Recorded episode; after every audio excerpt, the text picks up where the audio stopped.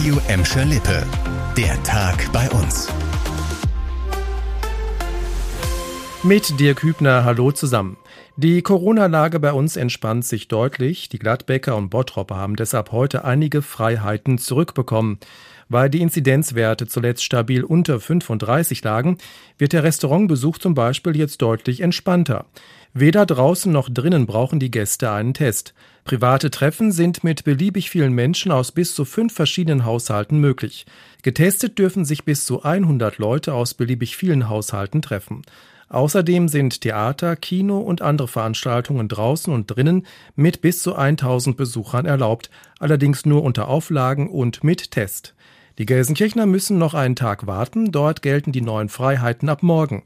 Alle Lockerungen im Detail könnt ihr auf radioemschalippe.de nachlesen. Durch Corona ist das Thema Klimawandel etwas in den Hintergrund gerückt, bleibt aber natürlich weiter aktuell. Es braucht da gute Projekte auch bei uns vor Ort. Ein solches gibt es jetzt in Gelsenkirchen-Hassel. Regenwasser spielt dabei die Hauptrolle. Mit Fördermitteln der Emscher Genossenschaft und des NRW-Umweltministeriums wurden die Dachflächen der Lukaskirche, des Turms und des Vorplatzes abgekoppelt. Das Regenwasser wird nun über Mulden und Rinden abgeleitet, kann im Boden versickern und damit ins Grundwasser gelangen.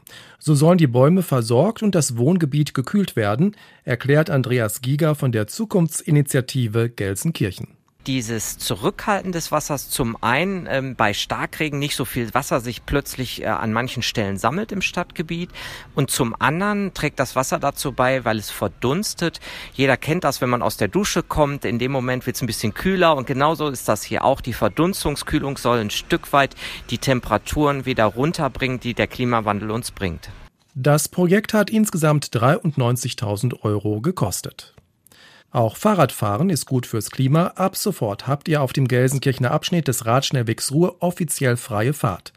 Die 2,8 Kilometer lange Strecke zwischen der Hattinger Straße und der Stadtgrenze Wattenscheid wurde heute Vormittag von NRW-Verkehrsminister Wüst eröffnet.